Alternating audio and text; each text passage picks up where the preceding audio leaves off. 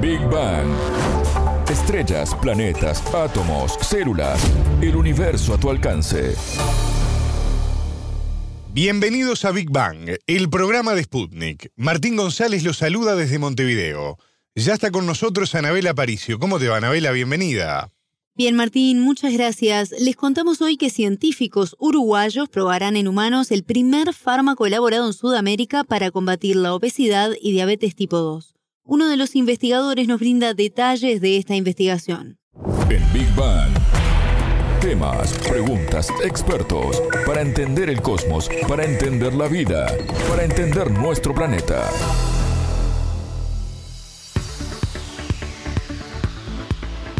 Se estima que alrededor del 39% de la población mundial tiene sobrepeso u obesidad y organismos internacionales tales como la Organización Mundial de la Salud han manifestado su preocupación por el incremento que se prevé de este porcentaje para los próximos años. Esto ha ubicado a esta afección como una de las pandemias silenciosas, podríamos así llamarla, en la sociedad actual. Una de las preocupaciones más grandes es el aumento de casos en los niños, un dato para nada menor pensando en las sociedades que van a venir. Algo similar ocurre con la diabetes tipo 2, Anabela. Exacto, Martín, aumentó casi un 60% en tres décadas la cantidad de jóvenes y adolescentes de entre 15 y 39 años que tienen esta patología, según un reciente estudio del British Medical Journal que analizó a 204 países de todo el mundo. Allí se confirmó que hoy la incidencia en este sector de la población mundial de la diabetes tipo 2 es de una en 183 personas. Sin duda que estos datos que acabas de resumir de alguna manera nos alertan a poder reforzar la prevención, pero también encontrar tratamientos, ¿no? Exactamente, Martín, y eso lograron científicos uruguayos que desarrollaron el compuesto MBD1 y logró, tras ser probado en animales, ser efectivos en el abordaje de la obesidad y sus complicaciones metabólicas como precisamente la diabetes tipo 2. Hablamos con uno de los investigadores, el uruguayo Carlos Escande, quien es eh, investigador principal y jefe del Laboratorio de Patologías del Metabolismo y Envejecimiento del Instituto Pasteur del Uruguay, y él nos explicó qué es este compuesto y en qué fase están actualmente de investigación. El compuesto MBD1 es un compuesto que desarrollamos enteramente en el, en, Uruguay, en el Instituto Pasteur de Montevideo y en la Universidad de la República, donde somos varios grupos de investigación que trabajamos en esto y es un, es una pequeña molécula que es un análogo, si se quiere,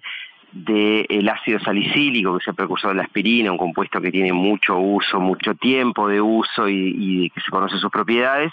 que nosotros lo diseñamos originalmente como un compuesto con propiedad antiinflamatoria para, para intentar este, desarrollar un posible fármaco para combatir enfermedades con una base inflamatoria, como puede ser la diabetes, este, enfermedades cardiovasculares, y nos encontramos que este, tiene un efecto muy potente en prevenir y tratar la obesidad en modelos animales. ¿sí? Entonces, a partir de ese, de ese dato, bueno, estuvimos mucho tiempo trabajando en nuestros laboratorios y eh, en el año 2018 tuvimos la posibilidad, luego de haber, de haber patentado este compuesto, de haberlo patentado a nivel internacional y haber obtenido las patentes, tuvimos la posibilidad de este, recaudar fondos privados y para eso generamos una, una pequeña empresa biotecnológica que nos permitió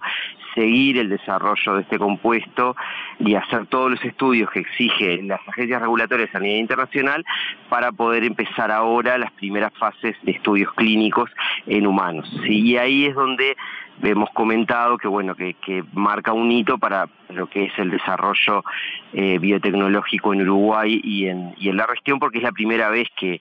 que un fármaco, un posible fármaco, un compuesto que se desarrolla en, estas latitudes, digamos, este, bueno, llega a estas primeras instancias de, de estudios clínicos. Todavía falta mucho, pero bueno, es un primer paso.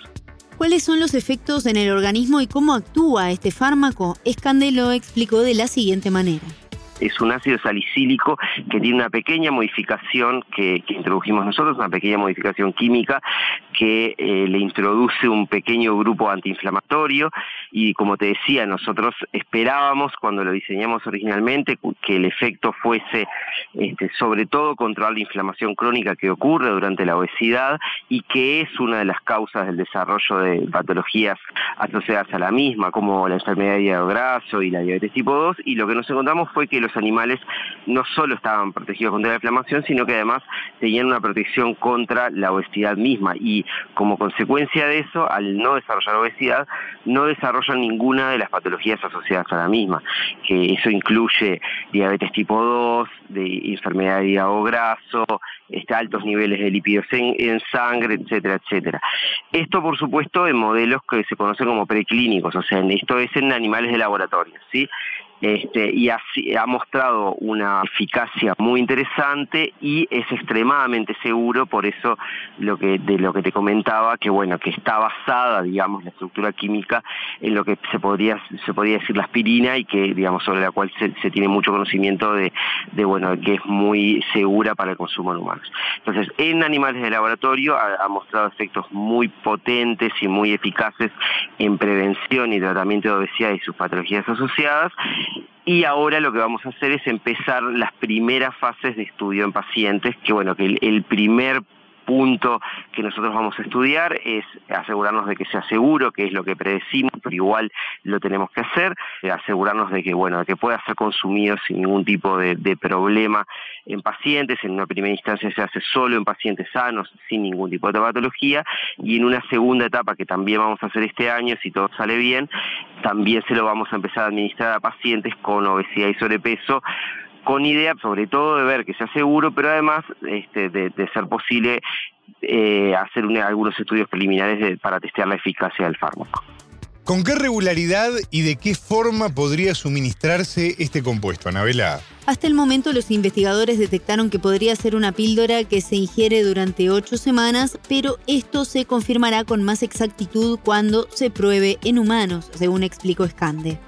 Una característica interesante que tiene es que es un fármaco que se puede administrar de forma oral, o sea, se podría consumir eventualmente en píldoras, a diferencia de, los fármacos que han sido recientemente aprobados para el tratamiento de obesidad, este, los, agonistas de, GLP-1, liraglutide y semaglutide, que son inyectables y esto genera algunos problemas de adherencia en los pacientes. Esto es un, un compuesto que se administra de vía oral, por vía oral y en el protocolo en, animales de laboratorio. Es un protocolo que eh, el estándar, digamos, para estos estudios es un protocolo que donde los animales eh, son tratados durante ocho semanas, es, el estándar en, todo el campo, digamos, y a la semana de tratamiento ya tenemos resultados efectivos en estos modelos. Y lo hemos administrado por hasta seis meses a dosis muy elevadas para ver eh, en roedores, ¿no? Si, si generaba algún tipo de problema de, toxicidad o algo similar y no hemos, tenido efectos adversos. Este, pero el protocolo estándar para tratamiento de, estas patologías en el laboratorio es de ocho semanas.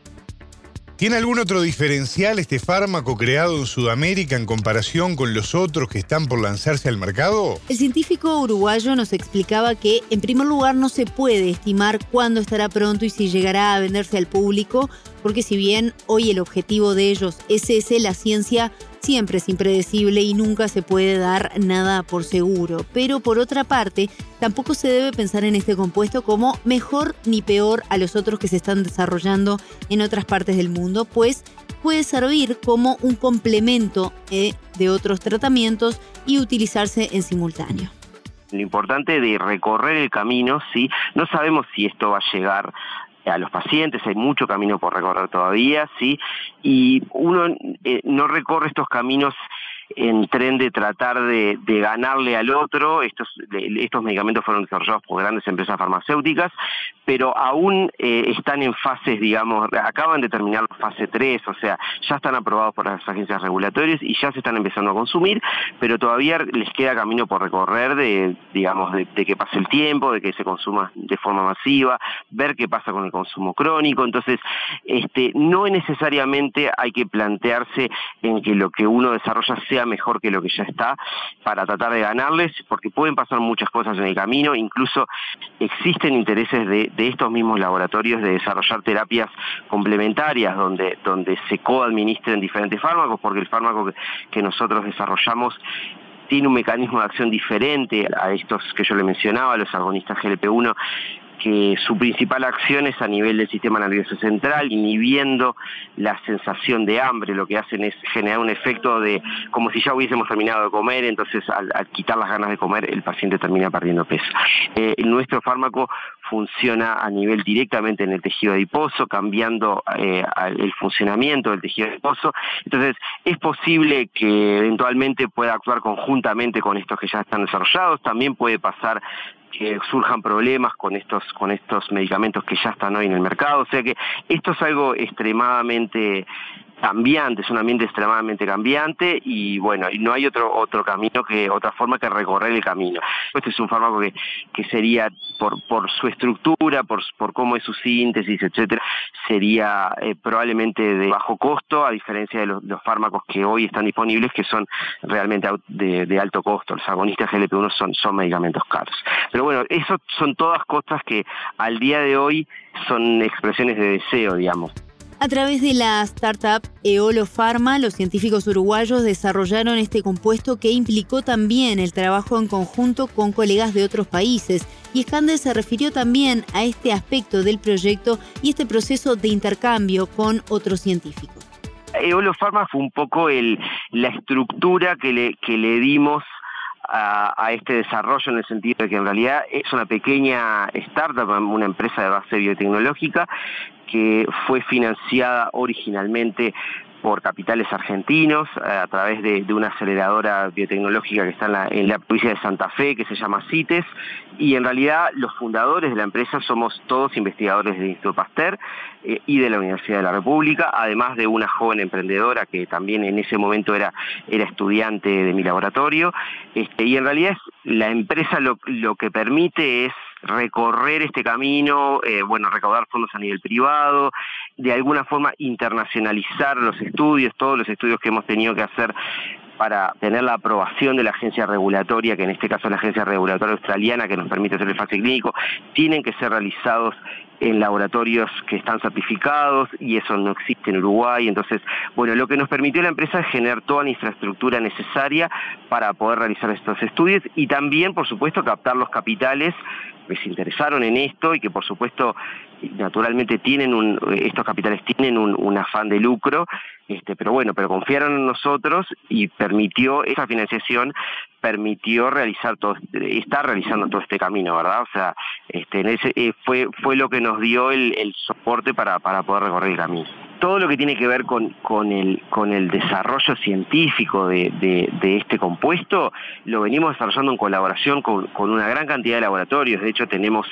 este, laboratorios en Brasil con los que estamos colaborando, que están utilizando el compuesto, este, nos están ayudando a dilucidar el mecanismo de acción, laboratorios, un, eh, laboratorios en Canadá, en Estados Unidos, en Europa. Esto es un, es un trabajo que, que ha incluido una gran cantidad de, investigadores e investigadoras y una gran cantidad de instituciones en, eh, en, todo el mundo, sí, pero también en la región. Y estamos en este momento también comenzando colaboraciones con algunos laboratorios en Argentina, o sea que en realidad es un, es un proceso como cualquier proceso de desarrollo científico donde colaboramos con una cantidad de gente y bueno, al principio tuvimos fuerte apoyo de, de, la, de instituciones del exterior, de, digamos del norte, de Estados Unidos, de Europa, y de, de, un tiempo a esta parte hemos logrado empezar a también a establecer colaboraciones muy interesantes este, a nivel regional, fundamentalmente en Brasil y bueno y de forma más reciente también en Argentina. El hecho de tener un compuesto fabricado en la región también tiene sus beneficios, ¿no? Principalmente cuando hablamos de accesibilidad para los pacientes. Exacto, Martín. Sobre este tema también hablamos con el científico uruguayo y nos explicaba cómo beneficiaría a la región el poder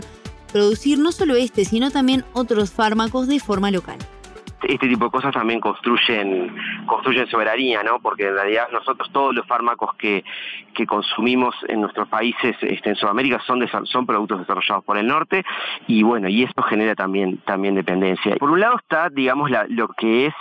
eh, la valorización del conocimiento desde América del Sur, ¿verdad? O sea, es importante aclarar, este fármaco y otros que hemos desarrollado están patentados, patentados a nivel internacional y las patentes son de nuestras instituciones, o sea, de la Universidad de la República y del Instituto Pasteur de Montevideo. por lo cual, digamos, cualquier, las ganancias que puedan eventualmente llegar de regalías, de todo lo que sea comercialización, vienen para las instituciones. Por supuesto que no pretende este tipo de, caminos suplantar lo que tienen que ser las inversiones del Estado en las instituciones públicas de investigación, pero sí que venga a sumar, digamos, y de alguna forma es eso, o sea, es construcción de soberanía nacional y regional, porque hoy por hoy nosotros para todos los medicamentos que consumimos dependemos de desarrollos internacionales, dependemos y, nos fijan los precios de afuera y, toda una serie de reglas que bueno, que es muy difícil de cambiar, pero que bueno, que en la medida en que podamos empezar a, hacer estos desarrollos en la región, eh, eventualmente